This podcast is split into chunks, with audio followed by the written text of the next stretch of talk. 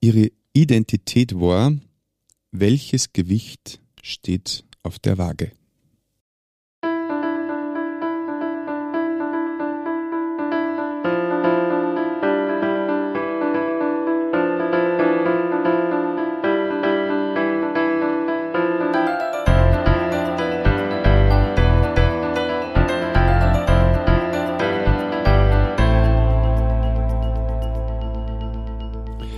Christi und herzlich willkommen. In diesem Kanal geht es um Gottes Wün. Wir reden über biblische Themen und über die Geschichten, die Gott mit Menschen schreibt. Bei mir ist heute wieder eine junge Dame zu Gast. Mich freut es ganz besonders, dass du da bist. Herzlich willkommen, Melli. Hallo, danke für die Einladung. Freue mich, dass ich da sein darf. Ja, freut mich auch sehr. Ähm, magst du vielleicht zuerst einmal ein bisschen vorstellen? Also ich bin die Melli, ich bin ähm, aus Bayern, ähm, aus Deisendorf, das ist äh, ziemlich an der Grenze. Und aufgewachsen bin ich in einem katholischen Elternhaus.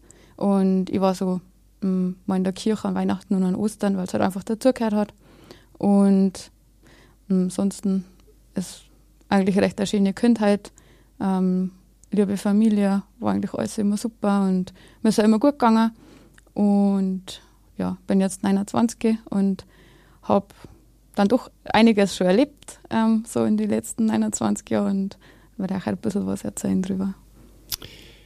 Du hast ja eine ziemlich eine spezielle und schwierige Zeit hinter dir.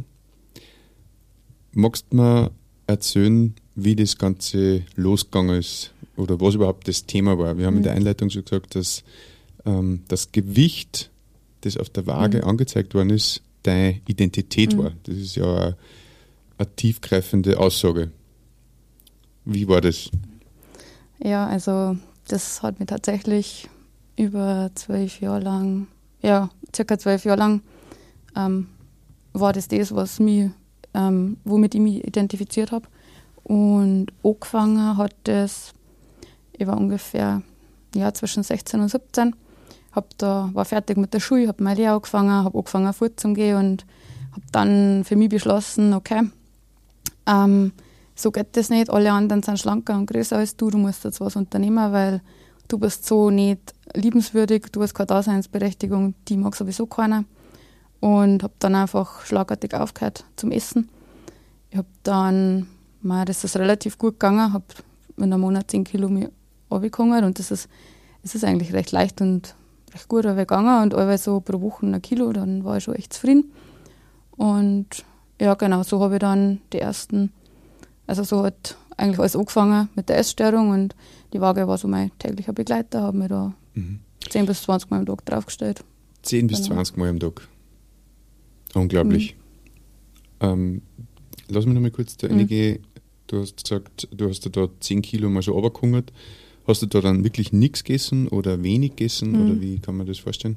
Nein, ich habe schon was gegessen, aber kaum mehr was. Also in der Früh gar nichts. Mittag, es war eigentlich, ich erinnere mich da an die Berufsschulzeiten, alles am Mittag in der Mensa gesessen und haben sich ein Mittagsgericht geholt und ich bin mit meiner Brezen und meinem Apfel da gesessen und habe halt immer versucht, mir irgendwelche Ausreden zu überlegen, warum mir jetzt das nicht ist und ja, so habe ich mich halt jahrelang irgendwie durchgeschlängelt. Mhm. Und du hast gesagt, das war der Beginn deiner mhm. Essstörung. Wie, wie ist das weitergegangen? Mhm. Es war dann ungefähr fünf Jahre lang, wo das so dahingegangen ist. Und ähm, dann, irgendwann war es dann an dem Punkt, wo ich mir gedacht habe, es geht nicht mehr, ich kann ja kaum mehr gehen, ich habe überhaupt keine Kraft mehr und ich muss wieder was essen. Und das ist erst nach fünf Jahren? Mm, ja, circa fünf Jahre lang habe ich das so, so durch, durchgehalten. Wie schwer warst du damals? Ähm, also das niedrigste, das wenigste waren ungefähr 45 Kilo, 46 Kilo ungefähr. Bei einer Größe von? 1,62 Meter. Also es ist mhm. jetzt nicht, also es ist nicht lebensgefährlich, aber ja, jetzt hat, wenn man das mit jetzt halt vergleicht, ähm, habe ich schon über 10 Kilo wieder zunehmen müssen. Mhm. Ja. Wahnsinn, okay. Dann? Genau, aber wie es weitergegangen ist. genau. Ähm, dann ja, kam irgendwann der Moment, wo ich einfach nicht mehr fähig war zum Arbeiten, weil ich keine Kraft mehr gehabt habe. Kann mehr Treppen gehen Dann war für mich klar, ich muss was essen. Ich, es, es funktioniert so nicht mehr, ich verhungert fast. Und das war aber gleichzeitig so mit Angst und Panik verbunden, weil ich gewusst habe, ich werde zunehmen. Ich kann das nicht, ich, das kann ich nicht kompensieren. Und dann habe ich halt ähm, sehr stark mein Essverhalten kontrolliert, habe mir ganz klar geplant, was ich ist. Wenn wir am Freitag zum Beispiel Pizza essen gegangen sind mit äh, Freunden und so, dann habe ich das am Montag schon in meinem Kopf gehabt und habe dementsprechend kalkuliert, was ich über die Woche ist, damit sich das am Freitag ausgeht. Und ähm, es war dann auch so, dass ich halt dann ein, zwei Kilo zugenommen habe und das war für mich eine Katastrophe und ausschlaggebend dafür, dass ich einen anderen Ausweg braucht habe ähm, und habe mich einfach dann in Sport gestürzt. Also dann habe ich angefangen, laufen zum Gehen, ähm, aber halt nicht in einer normalen Maß, sondern jeden Tag kilometerweise oder Radl fahren. Und ja, ich bin eigentlich weit über die Schmerzgrenzen hinausgelaufen. Mir hat alles Vero eigentlich von die Sprunglecker über die Knie, alles, aber das habe ich einfach verdrängt, weil ich mir irgendwie bestrafen müssen, weil ich es nicht schaffe, dass ich das Gewicht halte. Und das ist dann auch, ja, es ist halt ein paar Jahre so dahin gegangen und auch immer wieder jeden Tag in der Früh und sobald ich daheim war, auf die Waage und dementsprechend geschaut, was ist ich, was ist ich nicht. Und bis dann ein Bergunfall gekommen ist, das war dann. Stopp, mhm. abbrechen. Bestrafen, hast du gesagt. Mhm. Hat diese Essstörung oder inwieweit hat diese Essstörung mit, mit ähm, Selbsthass zu tun oder, oder mit, mit nicht genügend zu tun? Ähm, ja, das ist eigentlich, das trifft es eigentlich auf den Punkt, es geht um nichts anderes. Also es war wirklich so, ähm, ich habe immer gedacht, ich bin nicht gut genug, ich muss besser sein, ich muss, ähm, ich muss anders sein, weil alle anderen sind, sind besser, alle anderen können alles besser und ähm, ich muss beliebt sein, ich muss jedem, ich muss jedem alles recht machen und und und. Und ich habe das einfach nicht stemmen können. Und mein Ausweg war dann einfach, ähm, ja, ich brauche die Essstörung, damit ich irgendeinen Grund habe, warum ich nicht, ähm, ja, warum ich nicht perfekt bin. Ich wollte einfach das Streben nach perfekt sein ähm, war einfach so groß, obwohl ich gar nicht gewusst habe, ähm, wie ich den, den Begriff perfekt definieren soll. Also das war von vornherein nicht schaffbar, ja. dieser, mhm. diesem Anspruch zu genügen, weil mhm. du selber gar nicht definieren hast können. Mhm, genau, und ich habe mir auch immer so hochgelegt, dass ich ihn gar nicht schaffen hätte können. Du hast mir vorhin im Vorgespräch auch noch erzählt, der, der Blick auf die Waage, also wenn du 50 Kilo gehabt hast, äh, wolltest 48 mhm. haben, wenn du, äh, keine Ahnung, 45 gehabt hast, wolltest 43 haben. Ja. Also es war immer ja falsch, wie es mhm. war. Genau, es war du warst in dem Moment, wo du draufgeschaut hast, war es schon falsch. Mhm, genau. Okay. Mhm. Okay. Du hast dann extrem gesportelt. Ist das in deinem Umfeld wahrgenommen worden oder hast du das immer als geheim gehalten? Mhm, nein, das ist schon wahrgenommen worden, weil ich habe das oft auch mit Leuten gemeinsam gemacht. Das war dann, die Leute haben öfter mal zu mir gesagt, ich sollte mal Pause machen oder jetzt ist einmal genug und so, aber ähm, Wenn es dann so war, dann bin ich halt allein zum Laufen gegangen und habe es dann auch ein bisschen geheim gemacht, so, ja, dass es so ähm, nicht zu stark auffällt und ähm, ja, genau, irgendwie ein bisschen mhm. unter den Tisch fällt. Ich könnte mir vorstellen, dass das, was du davor praktiziert hast, mit nichts essen, als krankhafter mhm. wahrgenommen worden ist, als danach das mit Sporteln. Da denkt man ja eher, oh, jetzt hat sie sich wieder der Fanged, jetzt, mhm. äh, jetzt ernährt er sich gesund und, und macht Sport, mhm. also eher positiv mhm. nehme ich an, oder? Ja. Nein, gar nicht unbedingt, weil ich habe mir alles andere gesund ernährt. Ich habe eigentlich, mein Essverhalten war eigentlich eine Katastrophe. Ich habe keine warmen Mahlzeiten mehr gegessen. Ich habe ein bisschen so, da mal ein bisschen Brot und da und habe halt irgendwie geschaut, dass ich möglichst wenig Mahlzeiten am Tag essen muss, damit mhm. das schnell vom Tisch ist, das Thema. Und habe halt dann relativ viel gegessen, ähm, dass es einfach für den ganzen Tag reicht. Und bin dann auch zum Sporteln gegangen, auch wenn, wenn mein Magen nur so voll war, so einfach ausblendet. Gnadenlos. Ja. Mhm. Wie ist es weitergegangen? Mhm. Genau, dann hat es mir dann hat's mir einen Strich durch die Rechnung gemacht beim Sporteln, weil ich einen Bergunfall gehabt und habe meinen Arm gebrochen. Und ich ich weiß noch ganz genau, ich bin im Krankenhaus gesessen, ich habe diese Schiene an meinen Arm gekriegt und habe mir gedacht, wie soll das jetzt weitergehen, wie soll ich dieses Gewicht halten? Bin heimgekommen und ich bin dann spazieren gegangen, spazieren gegangen, spazieren gegangen. Ähm, es hat aber nicht geklappt. Ich habe, glaube ich, zum Schluss nach diesen sechs Wochen zwei Kilo zugenommen gehabt. Und dann habe ich mir gedacht, okay, wenn du da jetzt, wenn du das, selbst das nicht auf die Reihe kriegst, wenn du das nicht schaffst, mal, dann musst du dich halt jetzt anders bestrafen und dann gibt es nur noch einen Ausweg und das war dann die Bulimie. Dann habe ich mich da immer weiter reingegraben und ich habe dann angefangen, mm, ja, alles Mögliche in mich reinzustopfen. Und das hat halt genauso wieder raus müssen. Also ich habe das dann erzwungen, wieder, ähm, ja, ich habe mir den Finger in den Hals gesteckt, teilweise eine Stunde lang. Und nebenbei ist die Waage gestanden und wenn nicht das drauf gestanden ist, was ich sagen wollte, bin ich halt dann auch nur eine halbe Stunde, Stunde, je nachdem, zum Laufen gegangen. Ja. 6.000, 7.000 Kalorien mhm. hast du in 10 Minuten, hast du mir vorhin erzählt, ja. eingestopft. Das muss man nochmal erklären, wie das geht. Ja, es ist ein bisschen schwer zu mir erklären, weil ich kann es mir selber nicht ganz erklären, weil das ist wirklich in dem Moment, wo dieses Verlangen da ist, ähm, nimm mir nichts mehr wahr. Ich nimm dann, was ich gerade finde, ähm, am besten irgendwas, Hauptsache Zucker und Fett, schön abwechselnd. Zuerst mal, keine Ahnung, Haufen Schokolade, dann vielleicht mal Nudeln zwischendrin, weil die Abwechslung hat es halt leichter gemacht. Mhm. Viel Dringer zwischendrin, damit das leichter wieder rausgeht, weil ich habe schon gewusst, dass das alles wieder raus muss. Und genau, ich habe einfach so lange gegessen, bis mir wirklich, ähm, ja, bis einfach nichts mehr eingegangen ist, bis, bis mir so schlecht war, dass ich gewusst habe, so, jetzt ist der Punkt erreicht, jetzt kriege ich es wieder raus und jetzt tut mir alles weh und jetzt bin ich am Ende und jetzt, jetzt ist genug. Und also genug mit dem Essen und jetzt geht's los mit Gegenmaßnahmen. Mhm. Also ich, ich mir das für das Umfeld auch total arg vor. Also ist mhm. das, das muss ja trotzdem zum großen Teil im Geheimen passiert sein, oder? Weil das, da ja. kann man ja nicht zuschauen, wenn man ja. so mhm. mhm. leiden sieht oder, oder einfach sich selber so verletzen mhm. sieht. Nein, also das war das, wo ich das angefangen habe, ähm, war ich schon ausgezogen aus dem Elternhaus. Also ich habe allein meine Wohnung gehabt und das hat keiner mitgekriegt. Also mhm. das ist wirklich was, ähm, Schamgefühl vom Allerfeinsten. Also das, das war nicht gegangen. Und da war ich echt froh, dass er da war. Mhm. Mhm. Und du hast solche Fressattacken, oder wie nennt man das? Ja. Dreimal am Tag gehabt? Oder ähm, bis zu ja, am Tag? Ja, also zum Schluss, wo ich dann ähm, irgendwann ist der Punkt erreicht gewesen, wo mir alles wurscht war, weil man dachte, ich schaffe das sowieso nicht, ich kriege das eh nicht auf die Reihe, was soll das alles sein noch? Und mach einfach, was du willst, weil du schaffst eh nicht, du hast eh keine Kraft mehr und ähm, schau einfach mal, wie schlecht das da überhaupt gehen kann und ähm, ich habe dann eigentlich zum Schluss nichts anderes mehr da, als wie mein Essen eingestopft, das wieder versucht irgendwie loszuwerden, laufen gehe und zwei Stunden Pause, ähm, völlig fertig, mich ins Bett gelegt und dann ist wieder von vorne losgegangen.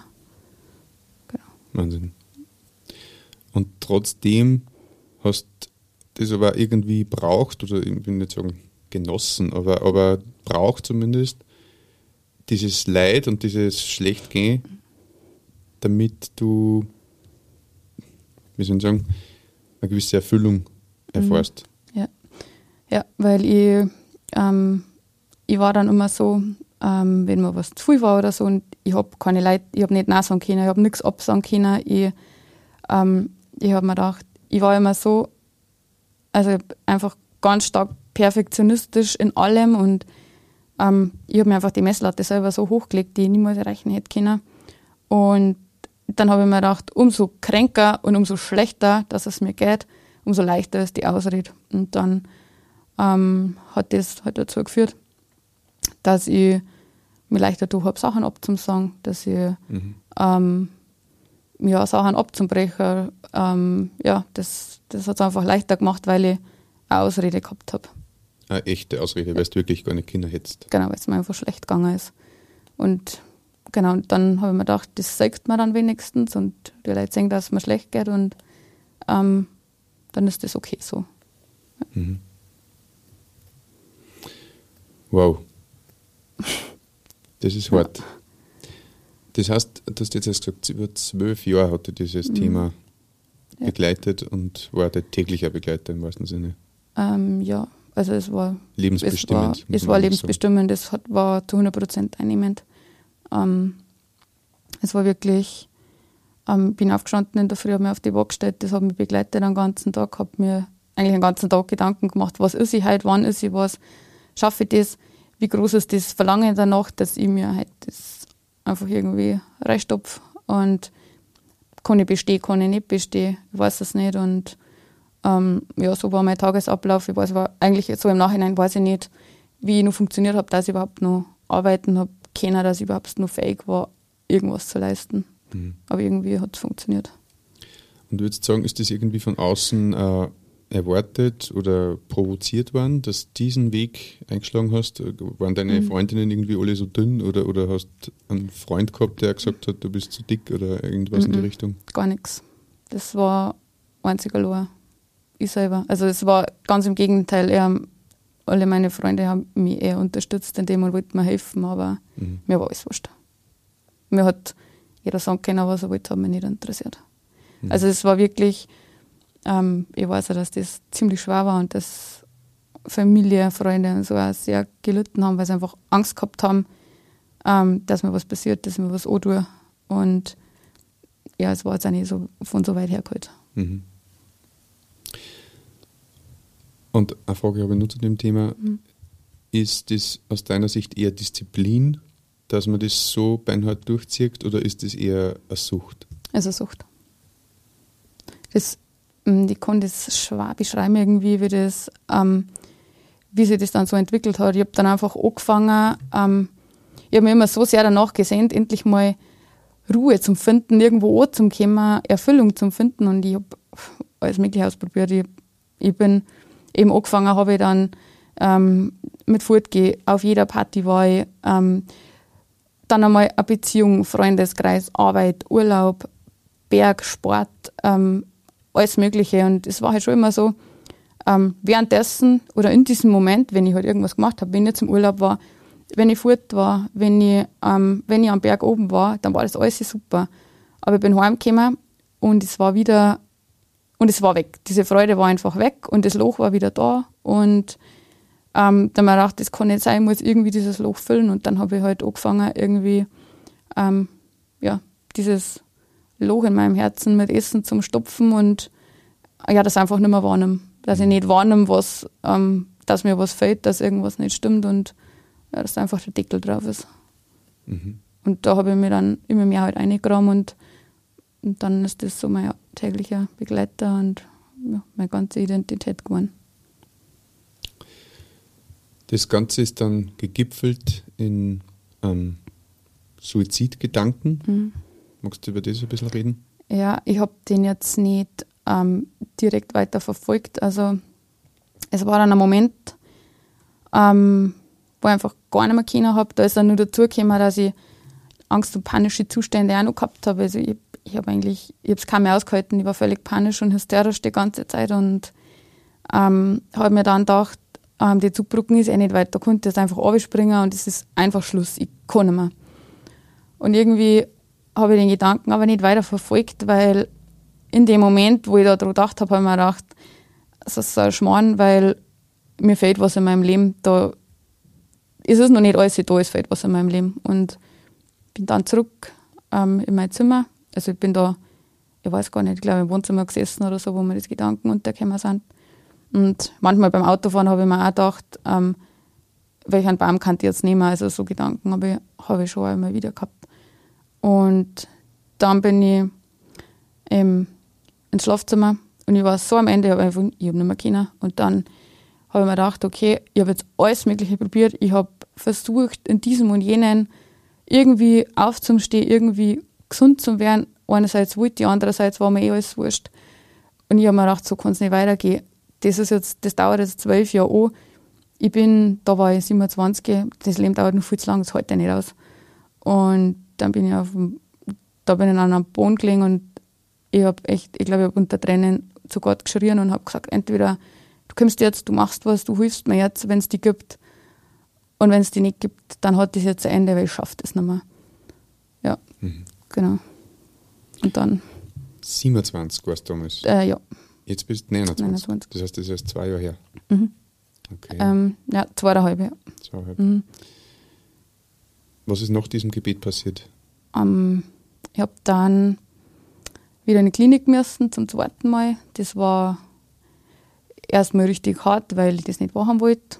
Und im Nachhinein war es aber sehr gut, weil ich habe essen lernen müssen. Also ich habe mich da hinsetzen müssen an den Tisch, ich habe drei Mahlzeiten essen müssen, ich habe warme Sachen essen müssen, was ich einfach nicht mehr kennt habe. Und ich habe auch nicht kennt, dass man drei Mahlzeiten isst und ich habe ich hab panische Zustände gehabt, ich habe geschwitzt, weil ich Angst gehabt habe, ich nehme jetzt da fünf Kilo zu in, in zwei Mahlzeiten und habe aber halt dann festgestellt, dass es überhaupt nicht so ist, dass genau das eigentlich das ist, was mein Körper braucht und habe da ein bisschen lernen können, wieder drauf zum Vertrauen, dass mein Körper schon ganz genau weiß, was er zum Essen braucht und habe das auch, irgendwo war das auch voll schön, dass ich mal wieder was Gescheites zum Essen gekriegt habe und das auch essen habe können. Und genau, da war ich dann, insgesamt waren es drei Monate, also ich war mal drinnen, dann Erprobung daheim und wieder ähm, drinnen. Und ich habe 2018 im Sommer auf einer Berghütte gearbeitet und ähm, die Chefin hat mich dann 2019 im Sommer wieder genommen. Und das war dann genau, also ich bin heimgekommen, ich war dann einen Monat daheim von der Klinik und bin dann wieder auf dem Berg. Und am Berg habe ich dann gearbeitet und da habe ich dann eines Tages einen Gast gehabt, der sich mit mir unterhalten hat und hat mir dann was von Jesus erzählt und hat mir dann ein kleines Heftel nur zum Schluss da lassen. Und das war ähm, ein kleines Bücher, wo das Johannesevangelium drinnen gestanden ist. Und das hat mich voll gefreut und da habe ich mir dann gedacht, wow, vielleicht ist das jetzt der Anfang, dass mir endlich wer hilft, ähm, einen Sinn in meinem Leben zu finden.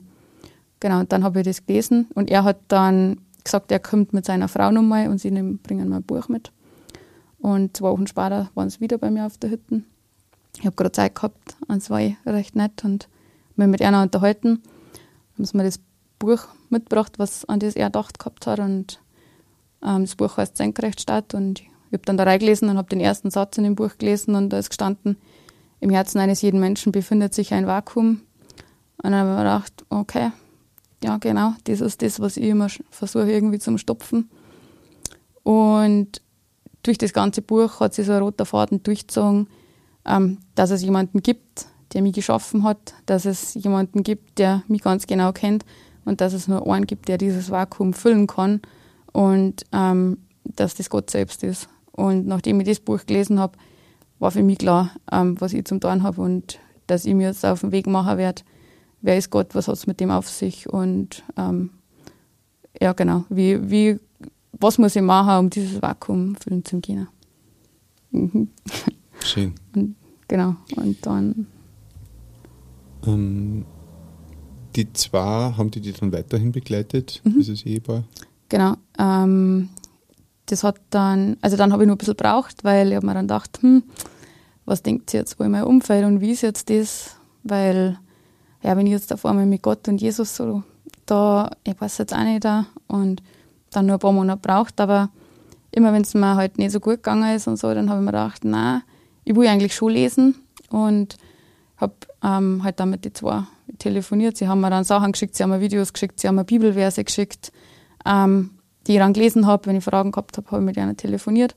Und so hat es dann eigentlich angefangen. Das war dann so mh, mm, Ende 2019 und ähm, 2020, Anfang des Jahres, bin ich dann mal mitgegangen. Sie haben es, ähm, das aber am Montagabend miteinander Bibel lesen und haben mich gefragt, ob ich mal kommen mag und da bin ich dann mitgegangen.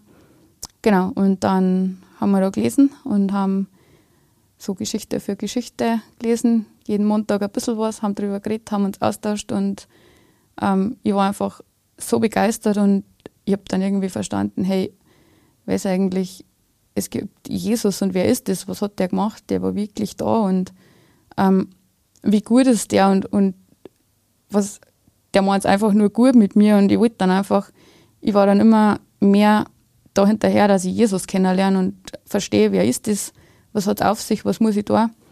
Und genau, das habe ich dann ähm, Woche für Wochen einfach auch erleben dürfen, dann versucht, mit der Frage reinzugehen, ähm, Jesus, wer bist du? Und ähm, was, was willst du von mir? Und das habe ich dann auch immer besser verstehen dürfen.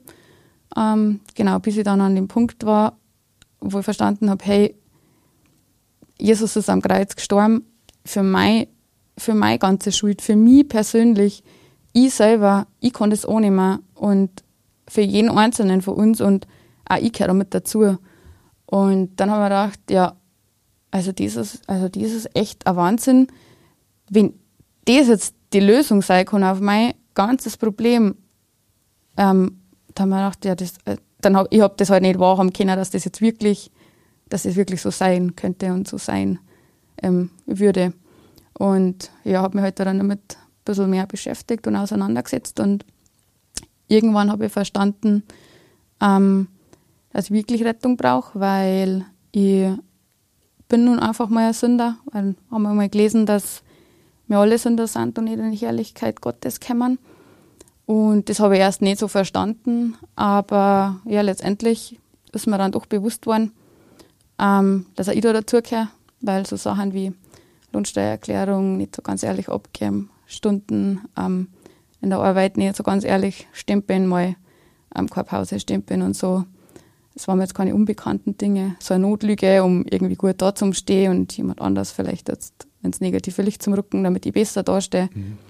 Ist mir dann schon so nachher und nach bewusst worden, dass das eigentlich alles Sachen sind, die, ähm, die falsch sind. Und ja, und dass auch Sünde schon da anfängt, was denke ich über andere Leute. Und das habe ich einfach selber oft nicht unter Kontrolle. Und dann habe ich gewusst, okay, wir haben dann gelesen, tut Buße und glaubt das Evangelium. Und dann habe ich gewusst, okay, auch ich, das, das redet ja auch zu mir und das ist meine persönliche Aufgabe, das zum Tor. Und habe mir dann gedacht, mh, wenn das so einfach ist, dann mache ich das jetzt. Und habe mir dann hingesetzt. dann habe ich Listen geschrieben, was ich alles falsch gemacht habe in meinem Leben. Aber das hat einfach, ich habe mir gedacht, das geht ja gar nicht, weil mir nie alles sein, vergesse Und, und dann habe ich mich einfach hingesetzt und habe mir gedacht, naja, jetzt rede ich einfach mit Jesus und ich sage ihm das so und ich sage ihm das. Habe ihm dann auch so gesagt, dass mir jetzt da nicht alles einfällt und er sollte mir doch bitte alles vergeben und er sollte sich um mein Leben kümmern und er sollte ähm, das in die Hand nehmen. Und ich wollte das jetzt auch nicht mehr. Und genau.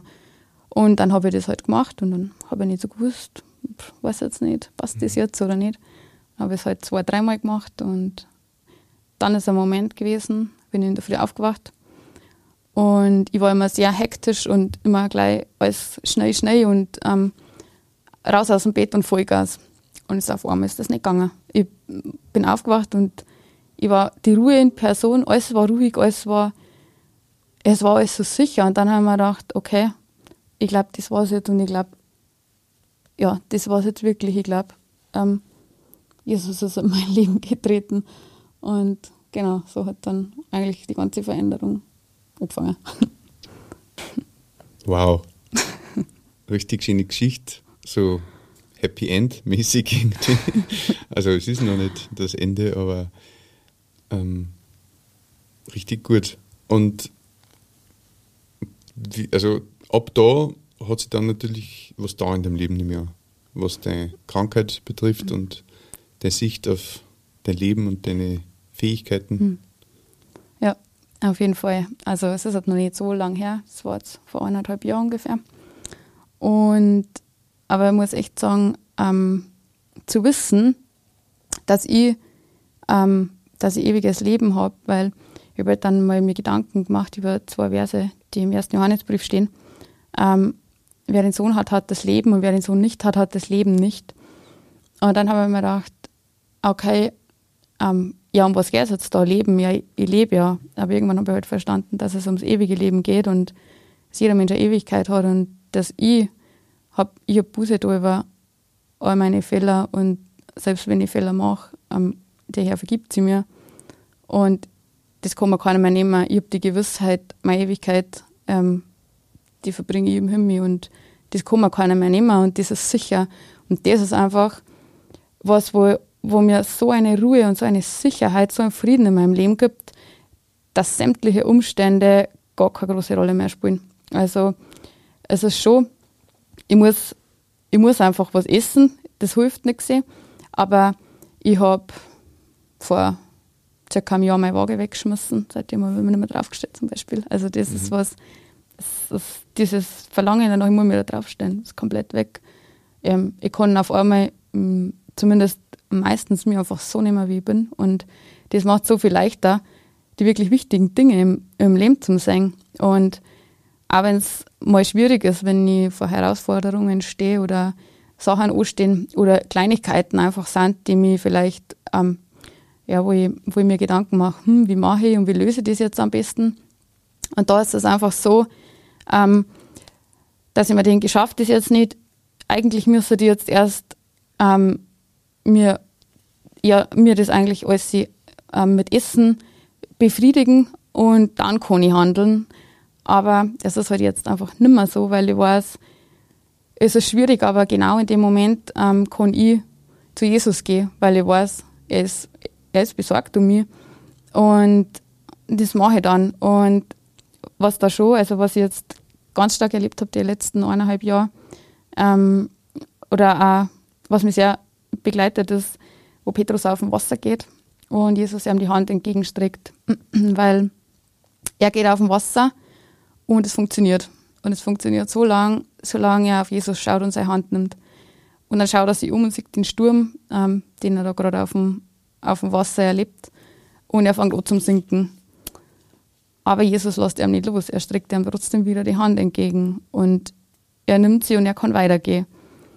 Und das ist dann was, wenn, wenn das so, wenn der Berg so groß scheint und ich denke mir, ich, ich kann das nicht überwinden und ich schaffe das nicht, dann versuche ich mich da dran zu erinnern, weil ich weiß, stopp, ich muss mich gar nicht, ich muss mir gar nicht so viel sorgen um meine Umstände. Nimm einfach die Hand von Jesus, er wird mit dir gehen. Und dann ist mein Blickwinkel wieder ganz ein anderer und ich sage einfach Jesus und ich sehe ihm, dass er es macht und dass ich kann auf ihn vertrauen, ich brauche nicht auf meinen Verstand vertrauen. Und ähm, gibt ja eine Bibelstelle in, in, die Sprüche, wo genau das drinnen steht und wenn mir das dann bewusst ist, so okay, und ich rede dann auch mit ihm und sage, hey, ähm, bitte hilf du mir, ich schaffe das nicht aus meiner Kraft, aber ich weiß, dass du mir helfen kannst. Und so funktioniert das dann, er tragt mich durch und das Verlangen ist dann einfach weg oder nur noch so minimal, dass es nicht, dass es nicht braucht. Und, und dann sage ich zum Schluss, ähm, wenn Jesus den Sturm wieder gestillt hat und so ist es dann auch bei mir. Also immer wenn ich dann auf ihn vertraue und seine Hand nehme und ähm, auf dem Wasser gehe mit ihm. Zum Schluss ist das Verlangen weg und ähm, der Sturm ist sozusagen gestillt und ich kann einfach ganz normal weiter in den Tag gehen. Es ist manchmal noch sehr ungewohnt und ganz komisch, weil ich es einfach so nicht mehr kenne. Mhm. Aber ähm, ja, halt voll schön, so ähm, Vertrauen zum Kennen und Vertrauen lernen zum Kennen, dass wirklich Jesus, der nicht sichtbar da ist, derjenige ist, dem ich zu 100% vertrauen kann, der keine Fehler macht, der, der einfach perfekt ist. Und ich wollte immer perfekt sein und habe nicht gewusst, was das ist. Und mhm. ja, in Jesus habe ich es gefunden. Er ist es. Würdest du wirklich sagen, Jesus hat dein Leben gerettet? Ähm, ja, auf alle Fälle, weil er hat mein Flehen damals gehört und hat es wahrgenommen und hat sich darum gekümmert. Und er ist gekommen, in dem ja, wo ich zu ihm geschrien habe und gesagt habe, er muss jetzt was da, ähm, wenn es ihm gibt, weil es hat sonst ein Ende und genau, und er hat was da und er hat ähm, nicht nur ein bisschen was da, sondern er hat mich komplett rausgerissen. Mhm. Aus, also nicht aus meinen Umständen, sondern aus viel was tiefgründigeren. Er hat, mich, er, hat, er hat mein Leben gerettet in dem Sinn, dass ich weiß, wo ich meine Ewigkeit verbringen werde. Und das ist, ja, das schönste Geschenk, das, das der Mensch einfach nur auspacken kann. Was mich nur interessiert, kannst du Essen wieder genießen oder bist du nur am Lernen? Hm. Ja, also ich bin schon ähm, nach wie vor am Lernen. Hm, was mir schon sehr hilft, ist, dass ich meine drei Mahlzeiten einhalte. Das ist einfach was, ähm, das klingt immer so komisch die das Selbstverständlich. Nicht. Ja, genau, genau. Und das ist es für mich einfach gar nicht. Aber wenn ich das einhalte, ähm, dann habe ich einfach auch Hunger und satt. Also dann kann ich wieder Hunger und satt empfinden. Und ähm, was viel leichter ist, ist es in Gemeinschaft zum Tor und nicht allein zum Tor. Und ähm, was mir auch sehr viel hilft, ich habe einige Bibelverse, die mir halt helfen in diesen Situationen, ist auch wirklich zum Tor, nicht irgendwelche ähm, Auswege und ähm, da Notlügen zu erfinden, warum ich es jetzt nicht tue, ähm, die mir dann, die mir helfen, die ich dann manchmal sogar neben meinem Essen bei mir auf dem Tisch liegen habe und mir bewusst vor Augen führe, ähm, dass ich weiß, Jesus ist da und er hilft mir. Und genau, umso mehr ich die Erfahrung mache, ich halte mich da dran, umso leichter ist es und ich kann es dann auch wieder genießen. Mhm. Das ist, ja, das, das sich immer echt komisch an, aber es ist wirklich so, wenn man sagen kann, ist eigentlich voll was Schönes und ich kann das genießen, das war ist für mich einfach was Besonderes und absolut nicht Normales. Mhm. Und wahrscheinlich hat sich dein soziales Leben auch gravierend schon verändert, weil damals warst du quasi immer also gewillt, das weitgehend zu vertuschen und, und im Geheimen mhm. zu praktizieren, die Ernährung. Und jetzt, wo du da essen kannst, ist das schöner, besser geworden wieder? Kannst du wieder mit anderen das teilen? Mhm. Oder, oder wie? Ja, also auf alle Fälle, weil ähm, das Bulimie-Leben ist eigentlich, ähm, seit ich Jesus in meinem Leben habe, komplett weg. Also ich habe das, ähm, dieses Verlangen, ich muss das alles wieder aus mir rauskriegen, das habe ich nicht mehr. Und das ist wirklich ein Riesenwunder. Das hätte ich mir nie träumen und nie vorstellen können, dass das mal aufhört. Mhm. Und dann ist es einfach auch viel schöner wieder mit Leid was zu machen, weil nicht immer das das Thema ist. Und das mhm. dreht sich nicht ständig darum, ich kann halt nichts essen, weil, sondern ähm, andere Sachen sind einfach wieder, wieder wichtiger und ähm, ja, es dreht sich nicht alles ständig darum, ähm, ja, heute habe ich schon das und das angestellt und heute kann ich das und das nicht mehr. Und genau, mir hilft es einfach auch sehr viel, wenn ich weiß, heute am Abend ähm, bin ich da beim Essen, heute bin ich da beim Essen oder Mittag in der Arbeit ist ich nicht allein, sondern mit Kollegen, weil die wissen es alle und die wissen alle auch, dass ich ähm, das brauche, dass ich schauen muss, dass ich drei Mahlzeiten is. Und es fällt mir dann auch leichter, weil ich weiß, sie wissen es, dann sind die ähm, Auswege einfach auch nicht so mhm. groß und dann ja, ist es einfach leichter. Aber genau, da bin ich am Lernen und rumtüfteln und schauen, wie am besten. Und genau, ich denke mal, der Herr wird, ähm, hat es in der Hand und er, er kann es, er wird so verwenden, wie es braucht, weil eigentlich muss ich sagen, ähm, finde ich es gar nicht so schlimm, dass das alles so gekommen ist und dass das alles so passiert ist. Weil durch das ähm, bin ich überhaupt aufmerksam geworden. Durch das habe ich Frieden in meinem Leben gekriegt. Und jetzt, ähm, wo Jesus einfach in meinem Leben ist, lerne ich durch das auch immer mehr zu vertrauen und die Beziehung, also meine, meine Beziehung zu Jesus wird einfach immer besser und sie ist so lebendig und ähm, einfach, ja, das ist, sich mit ihm so zu unterhalten, als wie wenn man sich mit einem guten Freund unterhält aber gleichzeitig zum Wissen, er macht keine Fehler, er, er wird nicht irgendwas passieren, dass er irgendwas erzählt, was er nicht erzählen soll und so. Das ist einfach echt voll schön. Hast du noch einen Tipp für unsere Zuhörer oder mhm. einen Gedanken vielleicht noch? Mhm. Ja, also was mir ganz wichtig geworden ist, also eigentlich das Allerwichtigste, ähm, ich habe am Anfang gar nicht verstanden, worum es wirklich geht und ähm, ich habe mir halt gedacht, ja, Jesus und der heilt mir jetzt und befreit mir jetzt. Und ähm, erst viel später ist mir bewusst worden, mh, hm, dass es gar nicht darum geht, dass er meine schwierigen Umstände aus meinem Leben wegnimmt, weil ich habe ein viel größeres Problem und das größte Problem ist einfach unsere Sünde und die größte Sünde war einfach die, dass ich abgewandt von Gott gelebt habe, dass ich mein Leben gelebt habe, wie ich es will und er ausgegrenzt und ausgeschlossen habe.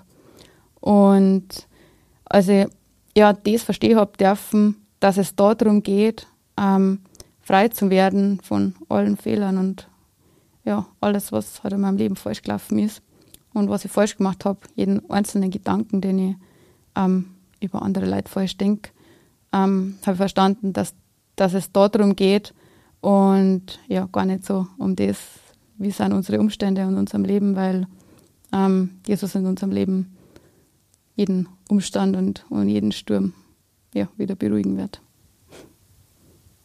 Danke. Wenn du zu Hause noch Fragen hast oder die bestimmte Themen interessieren, dann schreib uns gerne an unsere E-Mail-Adresse um Gottes Willen, Willen mit WN geschrieben, at gmail.com. Und wenn du jemanden kennst, der diese Folge brauchen kann, dann teil diese gerne oder natürlich den ganzen Kanal. Meli, es war sehr spannend, dir zuzuhören und danke, dass du aufrichtig und offen darüber geredet hast, gerade wenn es so frisch ist, das Ganze. Ähm, ja, ich freue mich, äh, freu mich, dass das so gut geht und du schaust da blendend aus, möchte ich nur bemerken. Also alles gut, mhm. sage ich mal. und ja, wünsche dir alles Gute für die Zukunft bei deinem ähm, ja, wiedererlangtem Genussverhalten.